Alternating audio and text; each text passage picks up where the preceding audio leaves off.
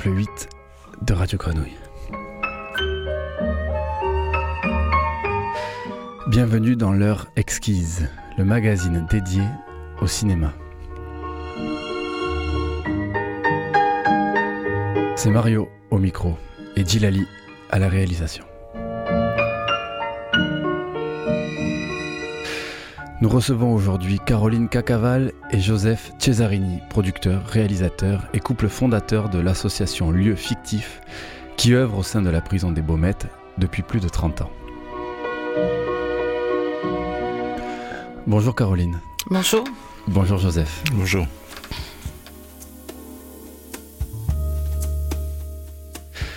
Au sein de cette heure exquise, nous allons évoquer, écouter trois des films qui ont marqué ces trois décennies vécues par lieu fictif au. Nous commencerons avec Deux jours comme de nuit de Renaud Victor, sorti en 1991, dont vous avez assisté, accompagné euh, la réalisation, euh, Joseph Caroline, une immersion de trois ans dans la vie des détenus et du personnel pénitentiaire, puis 9 mètres carrés pour deux, euh, réalisé par Joseph Cesarini et Jimmy Glasberg, sorti en 2006, un film où dix détenus, tour à tour interprètes et filmeurs, mettent en scène leur vie quotidienne. Ce film est le fruit de vos ateliers de sensibilisation et de pratique cinématographique, tout comme votre récente œuvre Anima, que vous avez co-réalisé en 2016, un film pensé, écrit et interprété par des personnes détenues de la prison des Baumettes et des habitants de Marseille. Différents artistes y ont également été associés, comme le chorégraphe Thierry Tionyang et le compositeur Lucien Bertolina, fondateur de notre studio de création sonore Euphonia. Dans Anima, toutes ces personnes inventent et fabriquent ensemble des sons, des mouvements, des textes et des images pour mettre en partage leurs désirs, leurs rêves il crée ainsi une fiction, un récit, une langue commune et de nouveaux territoires, ces fameux lieux fictifs, dans la porosité entre le dedans et le dehors.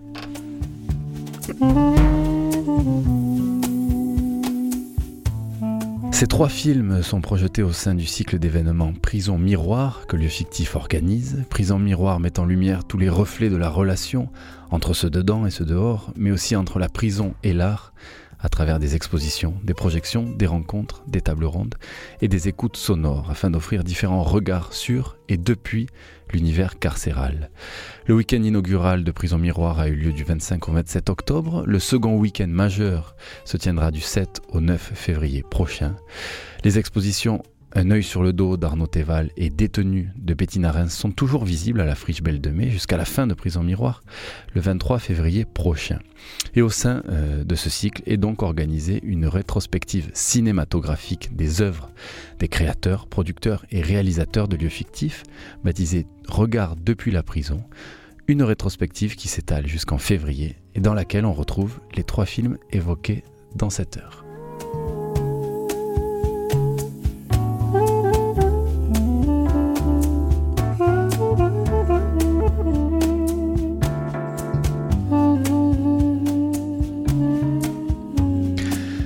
Lieu fictif est donc un espace de pensée et de pratique cinématographique, un laboratoire de création et d'éducation à l'image installé au Beaumet depuis 1997. Il questionne les, cloisonnements sociaux, culturels, générationnels et territoriaux. Alors si le projet de lieu fictif s'est élargi à d'autres territoires depuis, il s'est fondé au Beaumet, notamment par la rencontre avec le documentariste Renaud Victor. Fin des années 80, Renaud Victor visitait plusieurs prisons pour imaginer un documentaire en immersion dans l'une d'entre elles. Et puis il a fait la rencontre de Jacques Daguerre, alors directeur du centre pénitentiaire des, Baumettes, réceptif à son projet. Et c'est aussi, euh, Caroline, on peut commencer avec vous, euh, la rencontre avec Joseph et vous pour Renaud Victor. Oui, tout à fait. On s'est rencontrés euh, dans la prison des Baumettes et à un moment en plus particulier, puisque nous, on avait terminé un premier travail qu'on faisait en fin d'études de, l'école d'art de, Marseille. Et euh, on n'avait pas envisagé en fait de, continuer et de rester. Et en fait, la rencontre s'est faite vraiment à ce moment-là. Donc, elle a été déterminante euh, très clairement de, la durée aussi sur lequel on a continué euh, les projets à l'intérieur de l'établissement. Et Renaud donc visitait effectivement plusieurs prisons. Et quand il est arrivé là, il a vu l'atelier qu'on avait déjà créé à l'intérieur de de l'établissement, de la détention, et, il nous a proposé dans la journée même de la visite qu'il faisait si on était ok pour partir avec lui, bon, sur une durée qui était à l'époque indéterminée mais qui était en tous les cas une dynamique d'immersion, c'est-à-dire quotidienne et, dans la durée. Et donc cette aventure, euh, Joseph, a duré près de trois ans pour la réalisation de, de Jour comme de Nuit. Oui, jusqu'à la fin du film, euh, oui, en fait, il y a eu une première période euh, d'immersion pour appréhender en fait le lieu, et puis aussi appréhender à se connaître, qui a duré à peu près neuf mois. Donc ça, c'était la première tentative. Ensuite, suite à ça, il y a une maquette en fait qui a été réalisée pour trouver un producteur. Euh, et, ensuite, on est parti euh, pratiquement sur encore un an de tournage et à peu près, euh, je crois, six mois de montage qui ont suivi. Quoi. Donc en tout, effectivement, ça a duré trois ans même. Et donc vous êtes lancé dans cette aventure comme ça, avec cette espèce de coup de foudre avec Renaud Victor en une journée qui, qui a ouvert une aventure donc qui a, qui a duré près de trois ans pour la réalisation donc du premier film dont on va parler de jour comme de nuit. Alors donc vraiment, euh, c'est une immersion dans la prison des Baumettes, tant du côté des détenus que du personnel euh, pénitentiaire. Euh, vous, quelles ont été les conditions de tournage? Est-ce que vous dormiez sur place? Est-ce que vous viviez aussi avec eux? Alors d'abord, c'est important de, préciser hein, ce que vous disiez, c'est que c'est une histoire de rencontre. Et je pense que ça, c'est vraiment au centre de tout. Il y a eu la rencontre effectivement avec Renaud, il y a eu aussi la rencontre avec Jacques, Jacques Daguerre, le directeur de l'époque. C'est aussi euh, une carte blanche qu'il a été capable de donner à Renaud Victor et à ce projet. À la fois une carte blanche dans la durée, puisqu'effectivement, euh, aucun, d'entre nous avait une idée de, combien de temps ça allait durer, mais aussi une, carte blanche d'aller euh, dans tous les espaces de la prison et dans tous les moments de la prison, c'est-à-dire aussi bien de jour comme de nuit. Alors il y a eu deux phases hein, de, de euh, la nuit, c'est pas arrivé tout de suite. Hein, ça, c'est arrivé au bout de la deuxième année, mais effectivement, c'est allé jusque là. C'est-à-dire que le dernier mois, Renaud a pu rester euh, dans la prison des hommes euh, de nuit avec une cellule de base dans laquelle il pouvait dormir, puisque ces nuits, il les a passées aussi bien du côté du personnel pénitentiaire qu'à l'intérieur de certaines cellules. Et moi, de mon côté, j'ai pu faire la même chose à la Maison d'arrêt des femmes, puisque à l'époque, le tournage se faisait dans l'ensemble de l'établissement, c'est-à-dire côté homme, côté femme. Et alors, quelles étaient les intentions principales de Renaud Victor de, poser un regard depuis la prison? En fait, au, départ, Renaud ne savait pas du tout euh, ce qu'il voulait faire. L'intention était déjà donnée. je pense que le titre, il, on, l'a eu tout de suite. Ce qu'on savait, c'était qu'il fallait faire des. Il voulait faire des, rencontres, en fait. Donc parler de, à la fois qu'est-ce que représente la prison pour eux, la question du temps était au, centre. Et euh, c'est au fur et à mesure des rencontres en fait que le film s'est construit. Il n'y avait pas une idée au départ prédéterminée. En fait, pour, pour lui, c'était important de, de, partager et d'être là. Et donc, euh, cette présence a fait que le film s'est construit au, fur et à mesure. À partir aussi des ateliers euh, du petit local qu'on avait. Il y avait déjà de la pratique. Et voilà, donc en fait, il y, avait une présence de notre part sur les lieux qui fait que la caméra était déjà acceptée euh, par une partie de la, de la détention, puisqu'on était implanté à l'époque au bâtiment B, dans les rez-de-chaussée, et cette présence pour lui était très importante parce que il a vu en fait que la caméra pouvait circuler assez facilement. Et alors, euh, Renaud Victor pose une, une question récurrente. Euh, Qu'est-ce qui est le plus difficile à vivre? Alors des fois, il la pose de, avec des nuances, mais, mais c'est globalement cette question-là qu'il pose tout au long du film. Oui, euh, Renaud cherchait, je pense, à, filmer une communauté, un groupe. C'est ça vraiment qu'il qu'il cherchait de manière générale dans son travail et quand il arrive ici dans la prison. Euh, et c'est pour ça qu'il ne se réduit pas seulement aux personnes détenues, mais aussi au personnel, aux familles. Il attrape euh, cette question de la prison de façon très large et à l'intérieur, même euh, auprès des personnes détenues, on voit qu'il filme des groupes différents. Et il essaye de comprendre en fait comment cette société hein, fonctionne finalement, comment comment euh, les choses circulent entre elles, comment chacun se projette et comment euh, aussi ces groupes euh, voilà, coexistent et interagissent. C'est vrai que donc le film sonde l'amplitude des souffrances et des difficultés vécues en prison par ces, ces, différents groupes.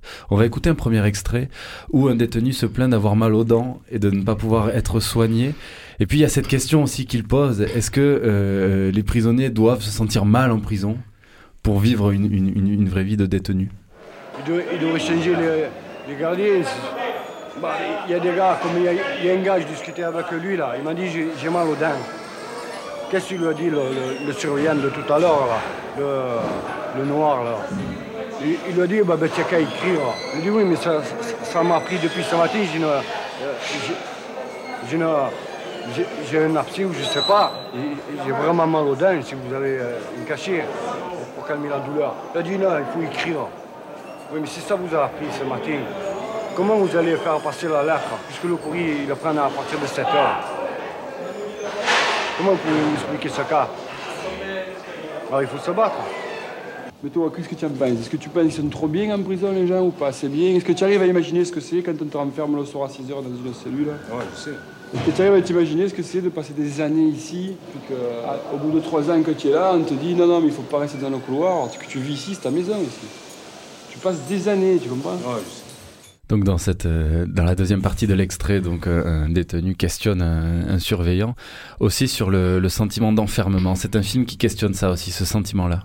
Oui, qui questionne ce sentiment, mais qui ne porte jamais de jugement. Et ça, je trouve que c'est la force aussi de, de, de Renaud. Il sait pas, il sait qu'il ne sait pas, et à la fois il ne juge pas, mais euh, il, cherche à comprendre. Et des deux côtés. Donc euh, ça va jusqu'à un moment donné aussi euh, dans le film sur cette séquence de, puisque Renaud interroge aussi hein, le, le, personnel, interroge les détenus, mais à un moment donné aussi cette interrogation, finalement chacun la prend en charge, la prend en main, et ils se questionnent entre eux. Voilà. Euh, et donc, euh, voilà, comment, comment ça bascule aussi. Hein, et ça, c'est un moment aussi euh, très fort de, ce basculement. C'est-à-dire que d'un coup, cette question, elle, euh, elle circule aussi à l'intérieur de, de, de, la détention et elle, échappe même à. Elle est provoquée, bien sûr, par, par, Renaud, mais elle lui échappe. Et alors, au niveau formel, euh, esthétique aussi, comment aborder cette question de l'enfermement? Comment filmer l'enfermement? Bah ça c'est pour moi la chose la plus compliquée. Hein. C'est ce qu'on a essayé d'interroger euh, pendant les toutes ces années. Je pense que que, que, que filmer en prison c'est pas anodin. Euh, amener une caméra, euh, porter un regard sur une personne détenue, c'est voilà c'est plus qu'ailleurs encore. Alors oui, je pense que la question du cinéma elle est centrale. Euh, autour de cette question, mais euh, peut-être qu'en prison, elle est encore plus accrue. Et, et la question, c'est quel spectateur on fabrique Et du coup, quel spectateur de, de, de l'image de la prison on fabrique aussi euh, Donc pour moi, ça, c'est vraiment la grande question. Et alors, donc, dans une prison, on a un enfermement physique et effectivement également un enfermement psychologique. On va écouter un extrait où deux personnes expliquent qu'on est tous prisonniers dans nos têtes. On est tous liés, tous les trois par la, la, même communauté, par les mêmes besoins. Par les mêmes passions aussi. Par les mêmes désirs. Surtout le même désir, c'est la liberté. Et la passion aussi, même nos passions extérieures. C'est vrai ouais, Et puis on a une passion en commun, c'est le jeu. Voilà. Mais la prison, le, c'est pas le jeu, c'est pas. Le jeu, non. La prison, Par rapport à la liberté. Non, c'est. La prison, tout le monde est en prison dans la vie. S'ils ne sont pas en prison réellement, ils sont en prison dans leur tête. Euh, ici. Euh... Oui, mais ils ont le sentiment d'être libres. Ouais, ils, ont le senti ils ont le sentiment, mais ils n'ont peut-être pas la sensation. C'est-à-dire la sensation dans le sens de, de la réalité. C'est que, que, que, des mots.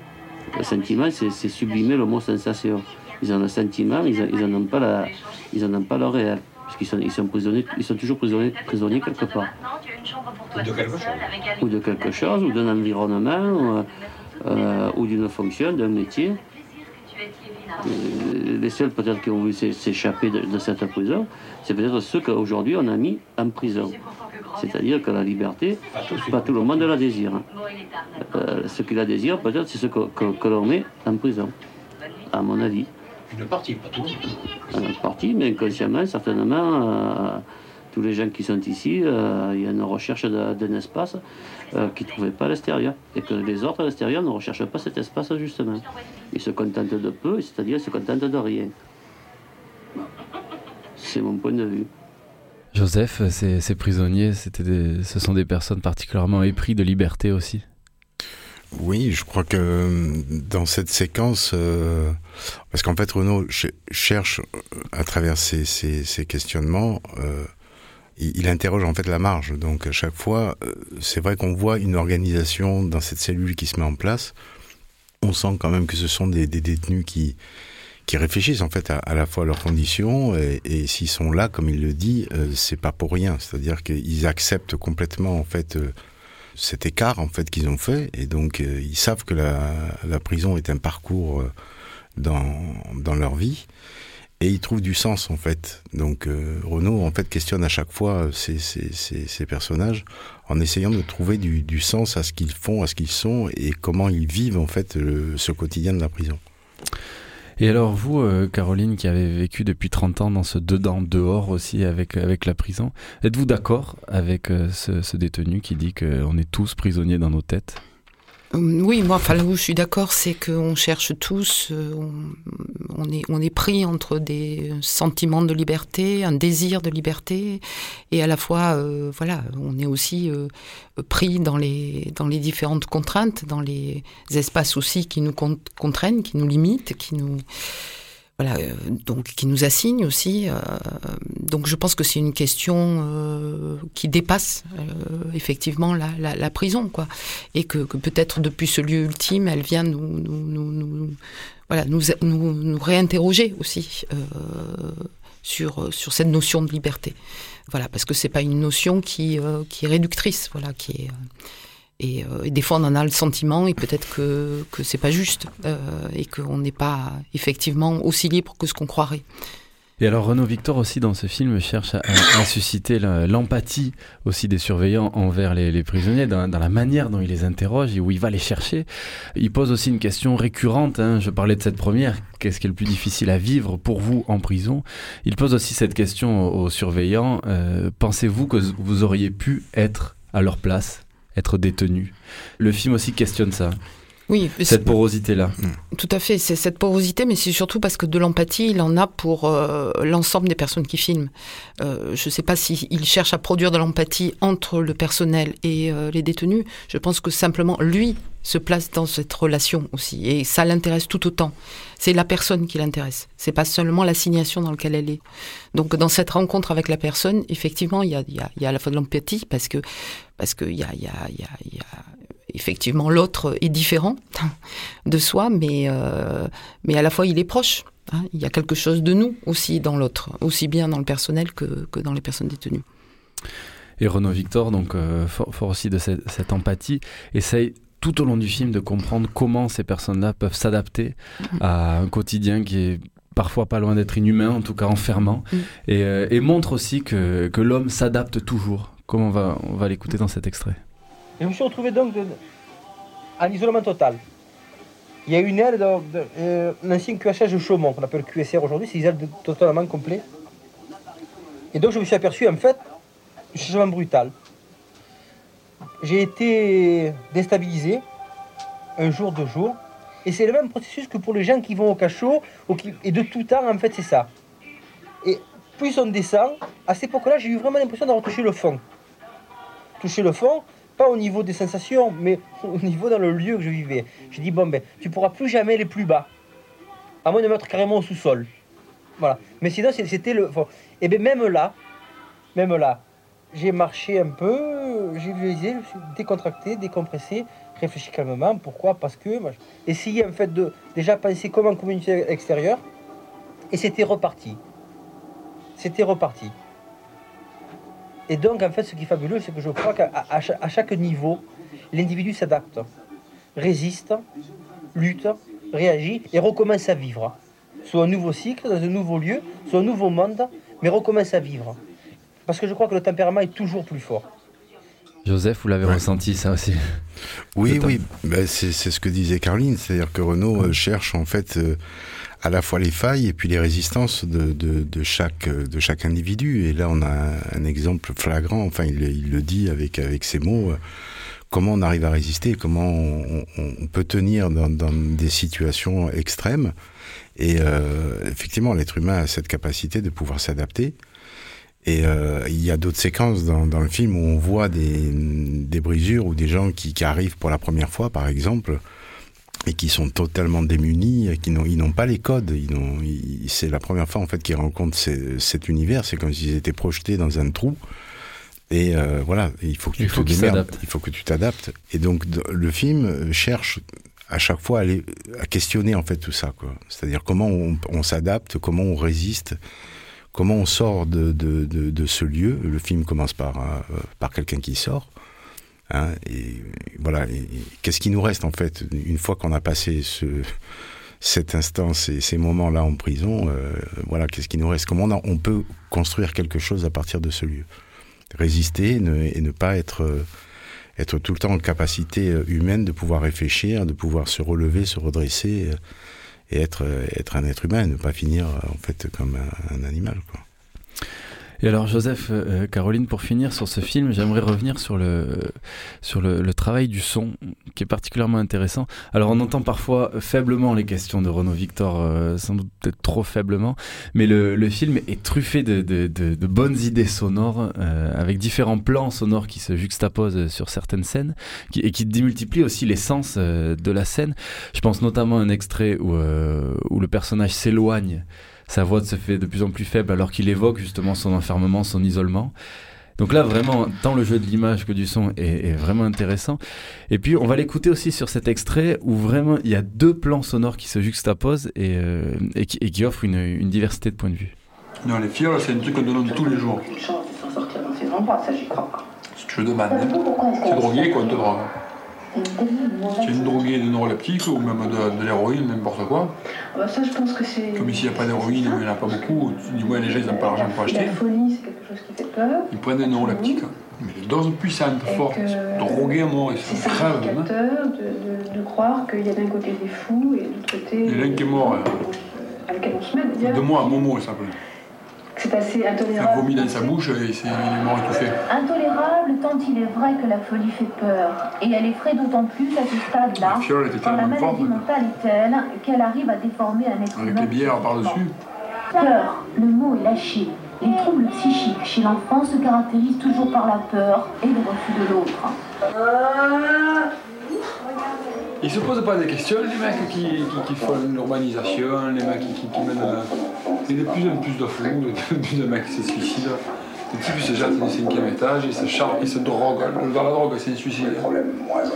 Et la drogue, un drogué, quand tu veux le faire arrêter de, de se droguer, lui, il va encore plus se droguer. Pour te montrer qu'il veut le mal, il veut mourir. Tu n'es pas conscient, mais. C'est comme ça que ça se passe. Moi j'ai été toxicomane. C'est comme ça. Plus je te dis de ne pas y aller, plus tu as envie d'y aller pour montrer que tu n'as rien à foutre de Dans la vie comme maintenant, il y a tellement de mecs qui sont stressés, tellement de gens qui sont coincés, tellement de gens qui ne savent pas pourquoi ils sont là, où ils vont, qui n'ont aucune raison d'être. Tu réfléchis, c'est pas ça. Ton père était menuisier, tu devenais menuisier. Tu vivais dans un village, tu avais un rapport normal dans un village. Tu occupais la place qui était vacante, qui était obligatoirement vacante, tu étais paysan paysan. Dans les villes, dans les quartiers, les gens travaillaient dans les usines de père en fils. C'est sûr qu'ils étaient moins déséquilibrés, moins instruits, moins riches, mais plus sereins, plus près de la vraie vie, de la vie normale la vie normale. Ce manque de repères aussi, c'est vraiment l'écho d'une époque et d'une société, puisque donc en regardant le, le dedans de la prison, c'est aussi un miroir du dehors, euh, comme, comme le, le, titre Prison Miroir le, le, symbolise.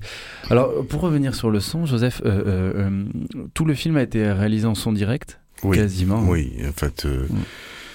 Renault euh, voulait absolument pas qu'il y ait de rajouts, de, choses comme ça. Donc, euh, quand on arrivait en fait dans une cellule ou dans les couloirs, rien n'était rajouté. En général, on n'éteignait jamais la, la, télévision. Si la télévision était là, il fallait se démerder pour qu'il y ait une présence de, du son ambiant. Alors, ce qu'on fait plus aujourd'hui, c'est-à-dire qu'aujourd'hui, on éteindrait la télévision, on ferait des sons off et puis on rajouterait au montage. Là, c'était pas du tout. En fait, Renault voulait absolument rien toucher. Il fallait se démerder avec ce qu'il y avait.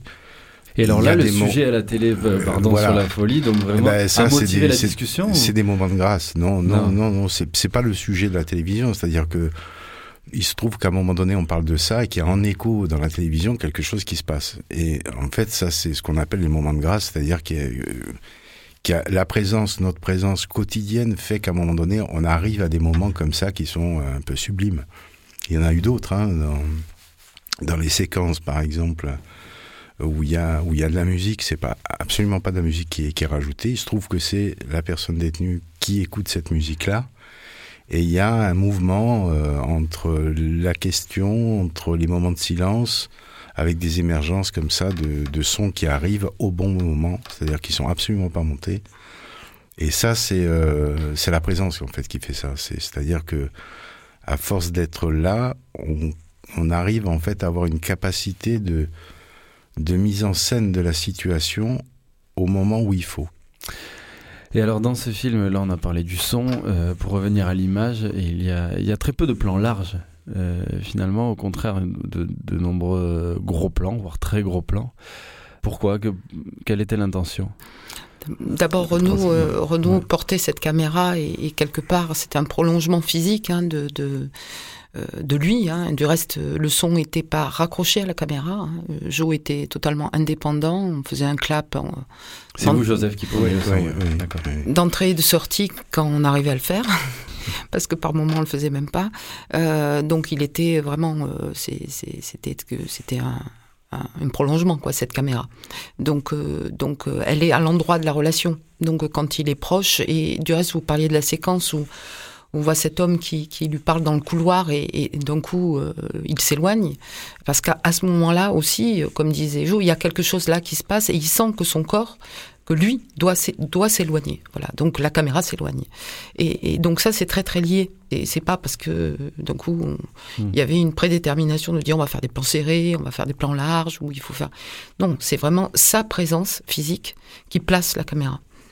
En quoi cette euh, prison des Baumettes est-elle euh, particulièrement filmique? C'est clair, son, architecture, euh, voilà, son architecture est quand même particulière. Hein, c'est prison du, début du siècle avec ses grandes coursives et puis voilà une, une, une, visibilité sur ces coursives sur l'ensemble des étages, des grandes hauteurs. De... Donc c'est clair que ça reste une prison, on va dire, assez assez cinématographique de, de ce point de vue-là. Euh, Mais je crois que c'est une prison qui est vraiment dans, dans l'imaginaire en fait des spectateurs. Quoi. Ces, ces vieilles prisons avec ces murs défraîchis, euh, voilà, ça fait penser aux, aux prisons du, du, même du 18e. Quoi. Donc, euh, alors que c'est une prison qui, qui a été construite euh, début 20e.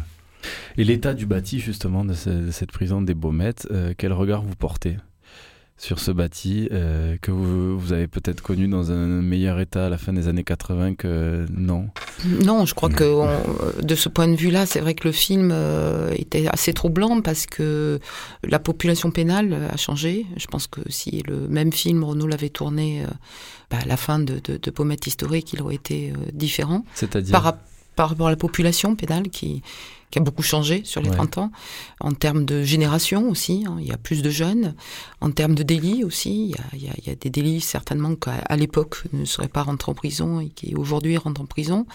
Euh, et euh, une population aussi, euh, une, voilà, d'origine sociale de, aussi euh, beaucoup plus en difficulté. Euh, donc voilà, ça, ça a vraiment euh, bougé aussi les, les, la population pénale. Et ça, c'est ce qui a marqué votre histoire aussi au Beaumet. Oui, ça, ça, on l'a vu, on l'a vu ouais. se transformer. Euh, c'est plus marquant, je pense, dans les maisons d'arrêt encore que, que, dans les centrales. Mais euh, l'architecture euh, et la prison, elle a, voilà, elle était identique dans le tournage en 1988-89 et quand on l'a quitté en 2017.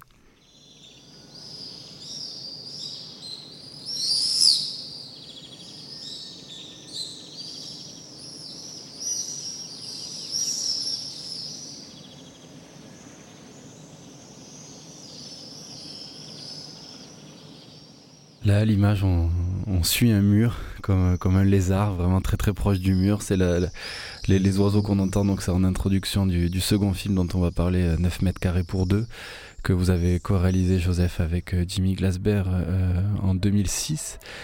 Un film donc où dix détenus euh, sont tour à tour euh, interprètes et euh, de l'autre côté de la caméra, ils filment et donc mettent en scène leur vie quotidienne. Ce film, euh, c'est le fruit, une nouvelle fois, de, plusieurs mois d'ateliers, de sensibilisation et de pratique des techniques euh, cinématographiques. Oui, donc ça, on est à peu près euh, dans les années 2004, je crois. 2003. 3, 2003. 2002. 2002. Et le studio donc a été construit et on y est entré en 1997. Donc, euh, donc voilà, il arrive euh, ce film à une période euh, où on a déjà eu plusieurs autres projets hein, qui ont été réalisés depuis depuis ce studio, et donc dans sa capacité aussi à, parce que c'est aussi un écosystème qu'on a construit à l'intérieur de ce lieu, puisque c'est un lieu permanent et dans lequel, au-delà de de, de, de, de co-écrire des, des, des, projets de films avec les personnes détenues. Les personnes détenues sont dans un dispositif aussi de formation professionnelle, mais aussi dans un lieu dans lequel ils voient euh, des, du cinéma, dans une condition aussi euh, de projection de cinéma, une petite salle de, de, de 20 fauteuils. Donc voilà, donc comment cette question du cinéma en termes de transmission, mais en termes aussi de formation, et puis en termes de création, puisque là on est sur un projet de création, permet aussi d'articuler toutes ces dimensions et de faire que les personnes détenues qui s'engagent à l'intérieur de ce studio vont pouvoir apprendre la question du cinéma à différents endroits. Et alors, dans ce processus de création de 9 mètres carrés pour deux, donc les, scènes sont recréées. Euh, et, vraiment, vous venez aussi interroger le cinéma comme un lieu où on peut exercer la, subjectivité des, personnes détenues, leur capacité de créer, leur imaginaire, puisque donc on est, on est très proche de leur réalité, mais ce sont des scènes de, fiction. Oui, bah, euh, en, fait, euh, après deux jours comme deux nuits, c'est compliqué de faire un autre film sur la prison ou de, un autre documentaire. Un autre documentaire. Et donc, euh, comme disait Caroline, l'espace du studio nous permettait en fait d'aller beaucoup plus loin, d'être dans d'autres approches. Et donc, cette question euh, de, du regard du détenu sur en fait sa condition, euh, cette idée, voilà, émergeait déjà depuis depuis pas mal de temps. Et euh, l'idée euh, du, film au départ, c'était euh, voilà comment on vit à deux en fait dans un espace euh, aussi restreint et sans porter un regard sûr, mais depuis. Donc depuis la prison, ça veut dire euh, les mettre en fait dans des conditions où ils puissent être à la fois techniquement, je dirais, dans l'apprentissage de, de l'objet, de, de l'outil, de la caméra, mais aussi être dans la maîtrise en fait du lieu. C'est-à-dire ne pas tourner dans une vraie cellule, parce que bon, une vraie cellule, c'était les remettre en, dans, dans, des conditions de, de, de, de, détenus. Et alors, que, quelles étaient les indications, les consignes, euh, une fois que vous leur donniez la caméra? En fait, on, on, a commencé à réfléchir ensemble, bon, euh, sur, des, sur des thématiques. En fait, euh, chaque personne avait envie de parler de quelque chose de leur quotidien, en fait. Donc soit à la fois dans des discussions euh, entre détenus, de quoi on parle quand on se connaît pas, et aussi des, euh, jeux, je dirais, du quotidien, que ça soit euh, la nourriture, la lecture, le fait de ne pas être du même milieu social. dans la rencontre, qu'est-ce qui se passe quand il y a quelqu'un qui vient de la rue et quelqu'un qui a une, une éducation, une éducation. voilà, en fait, ce sont des thèmes la question du sport qui, était très présente, euh, le, parloir, le retour du parloir qui est toujours très important pour les personnes détenues. Quand on revient du parloir, c'est toujours, ça peut être euh, super et ça peut être aussi dramatique. Voilà, le retour du tribunal, quand on apprend notre condamnation, qu'est-ce qui se passe euh, voilà comment on réagit. Quand on est seul aussi en cellule, il y a des moments, il y a, ça peut être très bien, mais si on est dépressif, ça peut être dramatique. Il y a aussi, euh, voilà, enfin, des, enfin, toutes les conditions, en tous les cas, quelques thèmes comme ça qui ont été abordés, sur lesquels on a commencé à travailler avant de commencer à prendre la caméra. Et alors, quand vous avez pris la caméra, et en tout cas quand vous avez eu ce retour de, de, des rushs, euh, qu'est-ce qui vous a le plus étonné peut-être dans leur manière de filmer? Parce que vraiment, certains euh, détenus créent de, vrais et de, grands gestes cinématographiques. Ils s'emparent vraiment avec talent de l'outil. Peut-être que d'autres euh, vraiment peut-être se focaliser davantage sur justement sur le, thème et c'est ce qui allait être dit. Alors en fait, ce qui, ce qui était intéressant pour nous quand on regardait, je dirais de loin, parce qu'en fait on pouvait pas évidemment voir ce qu'ils étaient en train de tourner sur le moment, puisque la caméra n'était pas reliée à un, à un, moniteur de, de, prise de vue. Ouais. Donc c'est. Vous étiez pas Steven Spielberg. Oui, voilà. En fait, on, regardait. En fait, on avait juste une petite caméra qui nous permettait de voir les déplacements dans la cellule, je dirais, dans le dans, dans le décor. En fait, le plus intéressant pour nous, c'est que il y avait à la fois on leur a appris à maîtriser en fait l'outil et à la fois il, restait en fait des, choses qui n'étaient pas parfaites. Et c'est cette imperfection là sur laquelle on travaillait. C'est-à-dire qu'il y, a des mouvements de caméra que un chef opérateur ne ferait pas ne ferait pas parce que c'est pas dans c'est pas dans les normes c'est pas classique c'est et il y a ce frottement euh, des fois euh, d'une caméra qui est presque tremblante qui est presque c'est ce qu'on ce qu'on appelle les micro-mouvements, etc., qui sont pas, euh, je dirais, une forme classique de, de, de tournage, et c'est ce qui donne en fait toute la valeur à, à l'image, et aussi tourner dans cette proximité, c'est-à-dire une caméra qui est toujours très très près. Et aussi, elle était au centre, en fait, la caméra est au centre en fait du, du jeu, puisque on a cherché des, des, des, des manières aussi de la, de, de la prendre puisqu'il y a une séquence en fait où il y a un détenu qui passe la caméra à l'autre. Donc on avait mis en place tout ça. Quoi. Donc c'est cette proximité et cette manière de, de, de, regarder presque comme une, un prolongement en fait de cette caméra est un prolongement de, de notre œil, quoi, qui, qui est pas euh, voilà qui qui est pas dans les formes classiques de, tournage. Le film est, effectivement bouleverse parce qu'effectivement il, sort de tous les codes qu'on a, l'habitude de voir et de plus en plus dans le cinéma d'art et d'essai, dans le cinéma financé, distribué en salle. Euh, pour moi, c'est un chef-d'œuvre rare, unique et vraiment exceptionnel parce que parce qu'effectivement, il y a cette fragilité là et il y a euh, des tentatives euh, qu'on ne voit plus. Il y a de très très gros plans, effectivement. Donc on voit les détenus qui jouent avec la caméra, qui la regardent, qui lui font sentir des choses, qui lui font renifler des choses, qui jouent vraiment d'elle, comme euh, sans doute des chefs opérateurs et des réalisateurs n'oseraient plus faire, euh, pas faire, malheureusement. Il y a des très gros plans à l'image, mais aussi des très gros plans sonores. Comme on peut, on peut l'écouter sur, euh, sur cette scène où un, où un détenu se fait un café?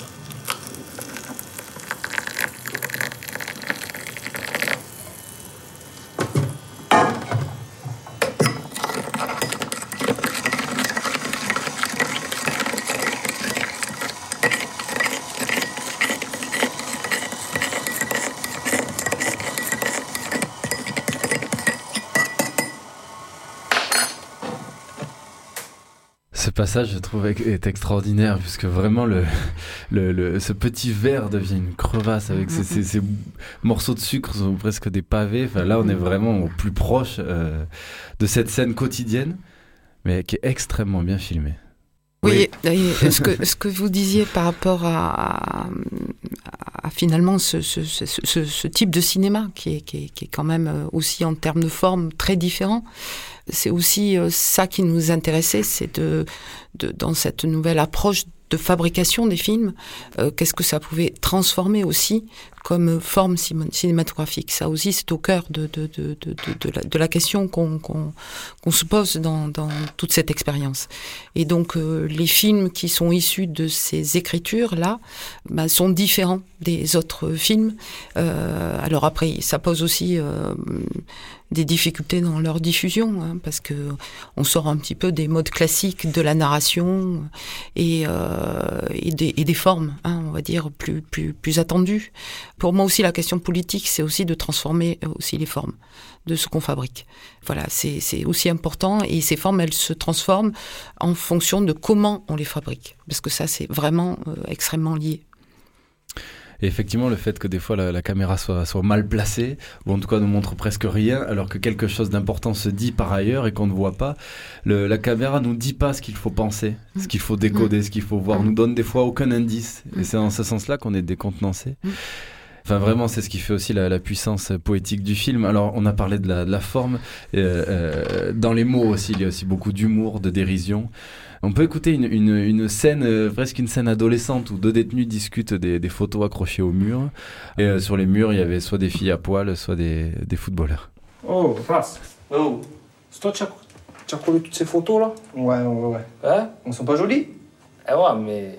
Tu es un fou, tu es. Comment je suis un fou eh, tu n'es pas mort d'avoir des joueurs de ballon, toi t'es très aigué, t'es Zidane avec leurs crampons là Ouais, mais là tu pètes un plan là. -haut. Comment je pète un plan Là, tu gardes ça pendant deux mois, après ça y est. Qu'est-ce que tu veux faire, tonton Regarde ça là. C'est ta préférée Mon préféré.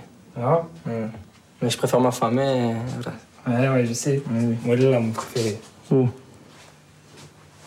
Ah, tu es beau. Hein. Ton cousin Zidane. Donc ça, ce sont des, dialogues qu'on retrouve tout au long de ce film, donc qui, est fait juste de, de duos. Euh, ces, duos, ces binômes, euh, ce sont aussi sans cesse des batailles, euh, des, négociations en tout cas pour choisir la musique, pour baisser ou monter le volume, dans les thèmes de discussion aussi, dans les, dans les jeux de société. Il y a un moment avec, le Scrabble qui est, qui est fantastique. C'est aussi ça la vie en cellule, hein. c'est une négociation incessante. Oui, ça c'est bah, les, euh, ces, ces moments-là étaient les plus, les plus difficiles en fait à, à, tourner parce que bon évidemment qui que tout le monde s'entendait euh, bien puisqu'ils sont ni comédiens, euh, ils sont pas acteurs. Donc euh, faire une séquence par exemple où il y a une dispute c'était compliqué. Donc parce que ça partait tout de suite en fou rire etc et, et c'était compliqué. Et, donc on a gagné à partir du moment où on les a mis en fait face à ces situations euh, qui devaient être réalistes. C'est-à-dire que on est dans la dans la fiction, donc il faut qu'on y croit. Donc euh, c'est vrai que si tout le film avait été euh, dans des situations où tout le monde rigole, bon, au bout d'un moment, c'était pas c'était pas non plus le but du, travail qu'il y avait à faire, quoi. Donc c'était pour nous les, enfin pas pour nous, mais pour eux les, les plus compliqués. Et euh, il y a eu des moments, par exemple, euh, où certaines scènes ne pouvaient pas se faire, en tous les cas dans les scènes de dispute, parce qu'il y avait un conflit en fait entre les personnes à ce moment-là, et que tourner une scène comme ça euh, à un moment de conflit, même si on était dans, la fiction, ça pouvait en rajouter. Donc c'était toujours très compliqué. Donc il fallait attendre parfois deux voire trois semaines que la tension redescende pour les, les remettre en fait dans un jeu d'interprétation et non pas d'un jeu réel de, de ce qui se passait au moment où on tournait. Quoi. Et William et Philippe Joseph, est-ce qu'ils avaient une, des vrais conflits entre eux? Alors, où ils les jouaient? Alors William, c'est un, enfant des rues hein, de, de, Marseille, donc, et, euh, et Philippe, euh, plutôt un Parisien, euh, plutôt plus intello, en tout cas qui écoute de la musique classique, qui, qui, qui bouquine beaucoup. Voilà pour resituer hein, ces, deux personnages-là qui sont vraiment en tout cas, la distance entre eux et l'incompatibilité est particulièrement criante. C'est ça qui a été travaillé avec Philippe et, William. Donc, euh, il y avait euh, dans le groupe aussi euh, cette, ces différences-là. Hein. Et c'est vrai que c'est tous les deux l'incarnaient le mieux. Donc, à un moment donné, dans le travail, il y a eu aussi de choisir cette cohabitation cellulaire et du coup les questions qu'elle qu'elle soulevait. Euh, et donc euh, effectivement, ça c'était aussi important de pas seulement avoir des couples et des binômes qui euh, voilà, construiser des alliances et des, des, des, des, rapprochements, mais aussi euh, comment on travaille cette, euh, cette distance, hein, ce frottement, on va dire, entre deux cultures, deux univers. Et, donc, euh, c'est ça aussi qui était, qui était en jeu dans... Dans, dans cette séquence, c'est surtout William, donc le, le, Black, qui a, qui a aidé Philippe à à, à, se dépasser parce qu'il n'osait pas en fait. Donc il n'osait pas aller euh, dans, dans, une vraie dispute et il n'était pas crédible. Donc c'est William qui le poussait parce que lui il, il, était beaucoup plus direct, beaucoup plus impulsif. Et en fait le, le, le travail s'est fait comme ça. Quoi. C ça se faisait vraiment euh, au jour le jour. On préparait des fois euh, sur deux trois jours en fait la séquence à tourner, mais je dirais que c'était toujours tourné en une prise voire deux prises, mais mais pas plus quoi. Voilà, ce que je voulais aussi rajouter, c'est que, c'est que tout ce travail en fait de la lumière, de la caméra. on parle pas de, de, de, Jimmy qui était mon, compère dans ce dans ce dans ce projet, euh, Jimmy Glasberg, qui qui lui évidemment comme chef opérateur a été un des, des premiers à travailler sur les caméras autoportées, donc dans les années 70 déjà. Et c'est vrai que Jimmy a apporté énormément dans, dans, dans ce travail de, de, prise en main de l'outil euh, et avec euh, toujours beaucoup de euh, je dirais, de, à la fois de, générosité et puis euh, euh, en démystifiant à chaque fois euh, la caméra, le cinéma. Euh, c'était quelque chose qui était accessible en fait pour pour les gars. C'était pas du tout, on les mettait pas sur un piédestal en disant vous allez voir ça va être compliqué. Au contraire, donc il a toujours été dans, dans une situation de faire du cinéma, c'est pas très compliqué quoi. Voilà. Et justement, euh, puisqu'on parle aussi du travail de, de Jimmy, euh, la lumière de ce film, et on parlait de la lumière sombre de Deux jours comme de nuit, là elle est beaucoup plus claire, beaucoup plus vive, plus, plus ensoleillée dans 9 mètres carrés pour deux. Oui, c'est Marseille, quoi. C'est ouais. aussi euh, les Baumettes, c'est aussi euh, Marseille avec ses lumières très très jaunes, très très euh, très Kodachrome quoi. Il y a, il y a un côté, c'est solaire quoi. Il y, a, quelque chose de. Et puis on, voulait donner cette cette texture là parce que euh, bah, les Baumettes c'est à Marseille et que la lumière de Marseille c'est ça quoi. Donc euh, donc tout de suite on reconnaît euh, à la lumière où ça a pu être tourné. C'est pas une prison qui pouvait être une prison du Nord ou, de l'Est. Donc ça et puis c'est ça ça déteint aussi sur les sur les personnalités. C'est-à-dire que d'un coup ils sont ils sont plus rayonnants. Ils sont ils, ont une autre on construit en fait une, une image qui est qui est qui est pas lisse quoi. Donc il y a, un peu de rugosité même, même dans ces éclairages qui sont souvent très très forts avec ces lumières très tranchantes avec beaucoup d'ombre. Euh, voilà. Donc tout ça la, lumière elle, est très euh, elle parle. Elle parle d'elle-même quoi dans le film, elle donne euh, des ambiances et, et l'avantage aussi de tourner dans une situation de studio, euh, c'est qu'on a pu faire des nuits, par exemple, ouais. euh, qui, qui auraient été plus compliquées à tourner euh, en, en, cellule. Et là, on, on, pouvait faire la nuit, le jour, l'après-midi, le matin, et donc travailler en fait sur des lumières très très différentes. Ça, ça a été aussi un apport avec Jimmy qui, qui, qui maîtrisait ça, qui, qui, a beaucoup apporté, quoi. Et alors justement, puisqu'on parlait de, de, de, de, ces personnages qui rayonnent, euh, je reviens à William, euh, donc euh, euh, dans sa relation avec Philippe. À un moment donné, il est filmé où il parle de lui-même. C'est assez exceptionnel puisqu'il il y, a, y a vraiment la lumière sur lui et en, arrière-plan. On voit aussi son reflet euh, à la fois dans la télévision et dans la fenêtre, c'est-à-dire qu'il se, on, en fait, on le, on le voit trois fois dans la, dans la même image avec deux jeux de miroirs alors que lui il parle aussi de, de l'enfant qu'il est, de d'où il vient et, euh, et d'où il vient de deux de, de manières, à la fois avec son frère et à la fois avec son neveu. C'est ça aussi, c'est assez exceptionnel à l'image, euh, ce, ce, que peut donner l'image. Et alors là, c'est Philippe qui filme. Il, il filme d'en haut, oui. Et justement, on va écouter un petit extrait de ça. Donc, on parlait de cette incompatibilité avec les deux pour finir sur 9 mètres carrés pour deux. Puis, on passera à, à, au troisième et dernier film de cette heure exquise, Anima. On écoute un extrait où, euh, alors, William, lui, rappe. Et euh, Philippe, lui, euh, aime la poésie de Rimbaud. Et donc, finalement, William euh, rappe sur du Rimbaud. Tes paupières, tes paupières, ton sang. Ton sang caressant, palpitant, frissonnant, frissonnant, et pur comme l'orange. Comme l'orange ou l'orange. Tes genoux, tes narines, ton haleine, ton ventre. Je me souviens des jours anciens et j'en pleure. Ah, voilà. Ça, c'est ça. Je me souviens des jours anciens et j'en pleure. Et je m'en vais au vent mauvais qui m'emporte de là par ailleurs, oh, comme une feuille morte. Attends, tu vois, ça, c'est un truc. Tu vois, c'est pas qu'une question de rythme, c'est aussi les mots. Alors, Mais... t'es en train de me dire quoi Que sur le rap, tu peux mettre que des mots à toi, quoi. Donc, non, tu peux pas interpréter ce que tu veux. Le rap, le rap, c'est un langage de rue. C'est un langage de rue. C'est pas qu'une question de rythme. Je peux mettre, je peux mettre comme des, des, des mots de, de poète, comme je peux mettre des mots euh, hardcore flow. Ben, tu vois, les mots de poète, apparemment, ça colle pas. Nous sommes des personnes détenues et des personnes de la société civile. Nous sommes jeunes, adultes et vieux. Acteurs et témoins de nos rêves, de nos désirs et de nos réalités. Nous avons pris le risque de nous déplacer à la frontière des temps et des territoires pour inventer ensemble un langage commun.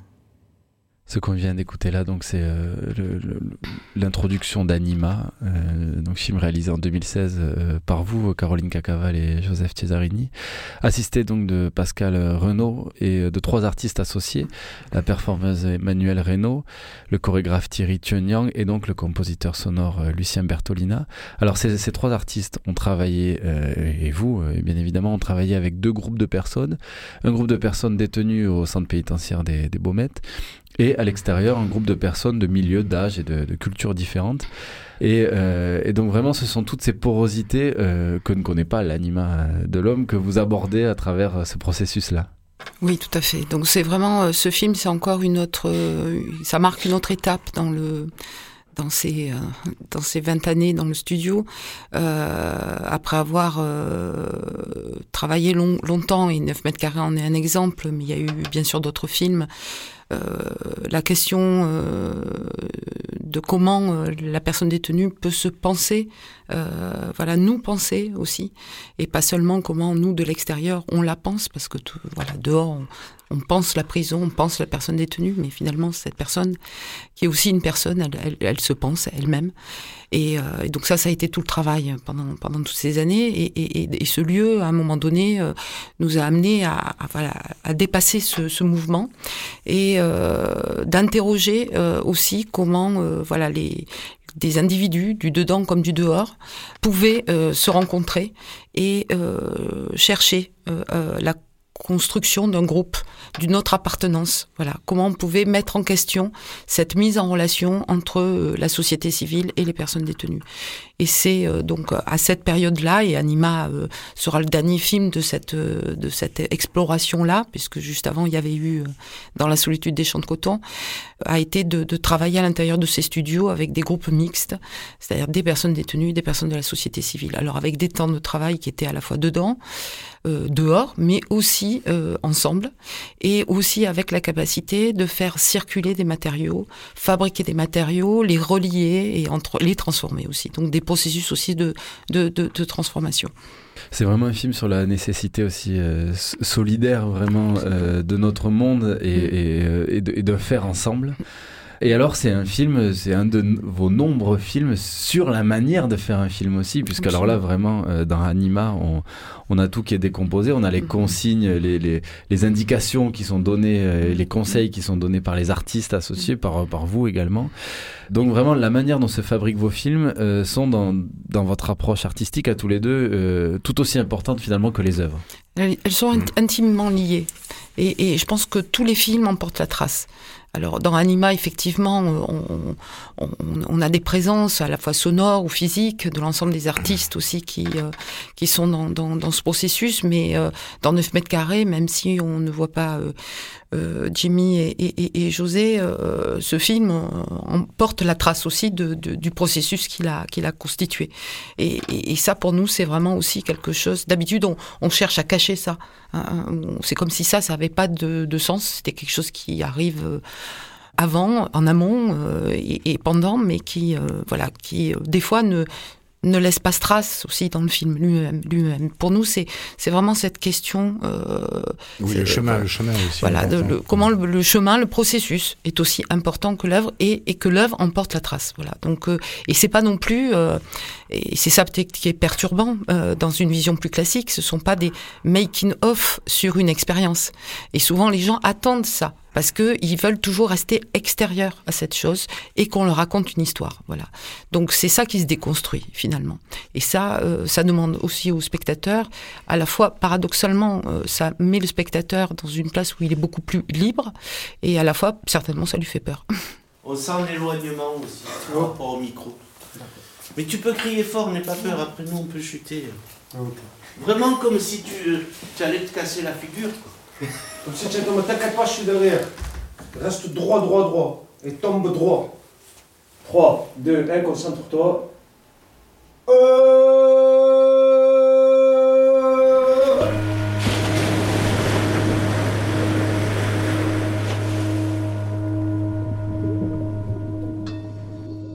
Donc on vient d'écouter les, les, consignes de, de Lucien Bertolina, euh, compositeur sonore et fondateur de notre atelier studio Euphonia. Dans ce film, donc il y, y, a vraiment ce, ce, ce, rapport au travail aussi. Alors il y, a une forme euh, presque, alors on l'entend pas forcément avec Lucien, mais tout au long de ce film, presque de gravité, puisqu'on sent que vous êtes au travail aussi mmh. dans, dans, dans, ce film. On sent que vraiment euh, vous êtes en processus de création, processus de recherche, que vous êtes habité par quelque chose. Donc il n'y a, pas de légèreté. On sent, on sent vraiment de... que vous êtes au travail. Oui. Tout le long de ce film.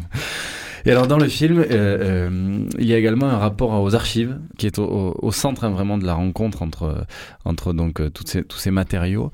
Mais alors c'est pas forcément des archives dans une perspective historique, c'est aussi une manière une manière de raviver de la mémoire?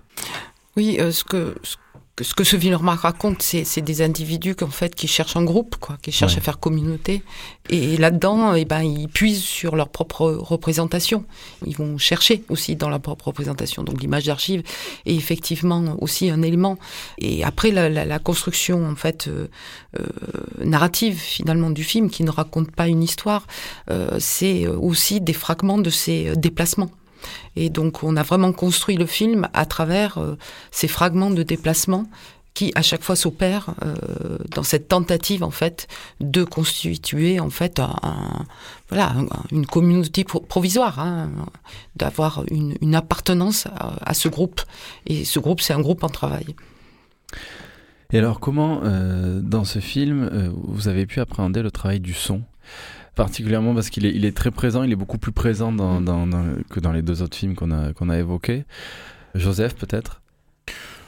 Le son, euh, c'est quelque chose qui était là depuis le début avec, avec Lucien Bertolina, auquel on a demandé en fait de venir participer à, à la réalisation de, de certains ateliers, c'est-à-dire d'avoir une approche du son qui soit pas constitutive des, des, images, mais que les sons puissent amener des, des images et pas le contraire ce qui était vachement intéressant, c'est que le son arrive avant et que les images soient ensuite placées sur le son, c'est-à-dire l'évocation en fait du, son par l'image. Parce que c'est vrai que le, le, le son c'est pas un matériau, c'est pas visuel, c'est-à-dire qu'il il faut écouter comme il faut voir pour pouvoir exprimer des, choses. Et donc euh, il nous semblait vraiment intéressant que l'approche de, de Lucien Bertolina soit quelqu'un qui, qui apporte en fait une, un éclairage en fait sur le, sur le son dès le départ. Anima, séquence Alvin, écoute sonore, réaction du dehors, vue dispositif.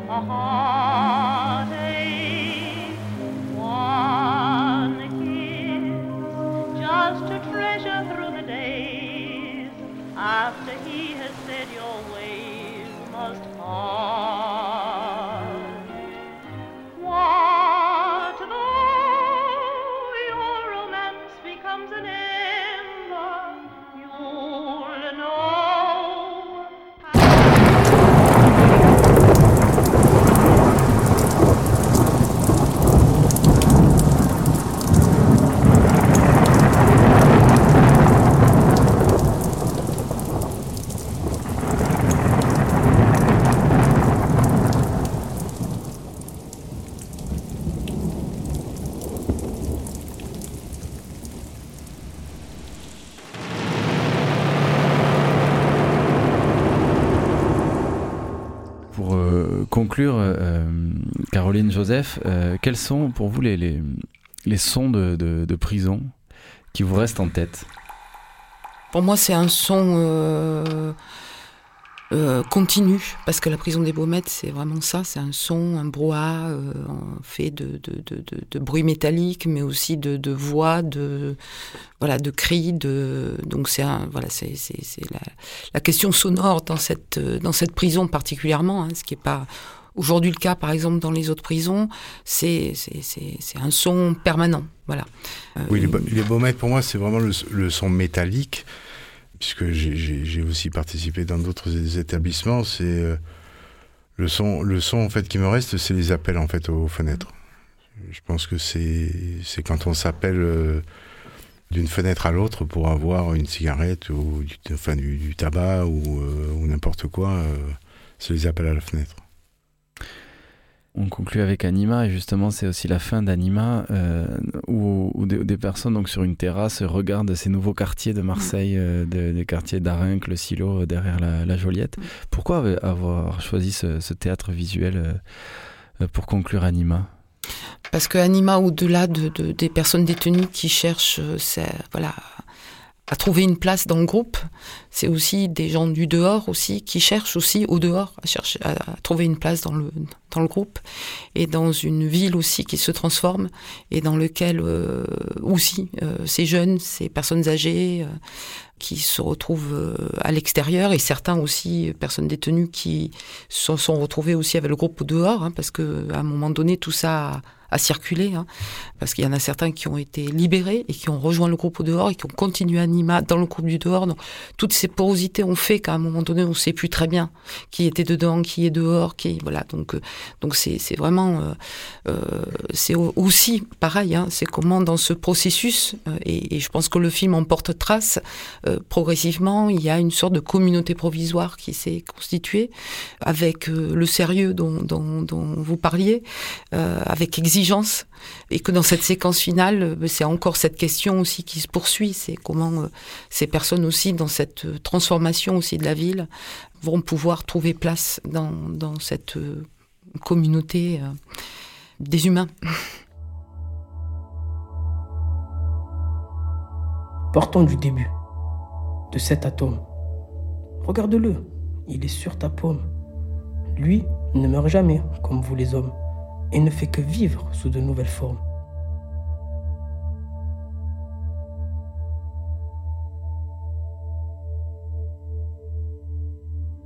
Réunis pour faire un univers donnant la vie et la matière, son secret devient histoire, donnant à tous chaque jour l'espoir.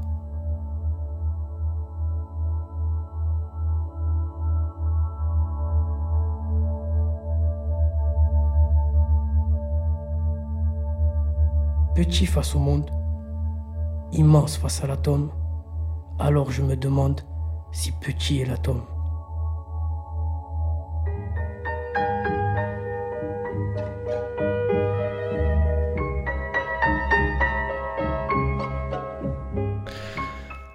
Merci beaucoup Caroline Cacaval. Merci.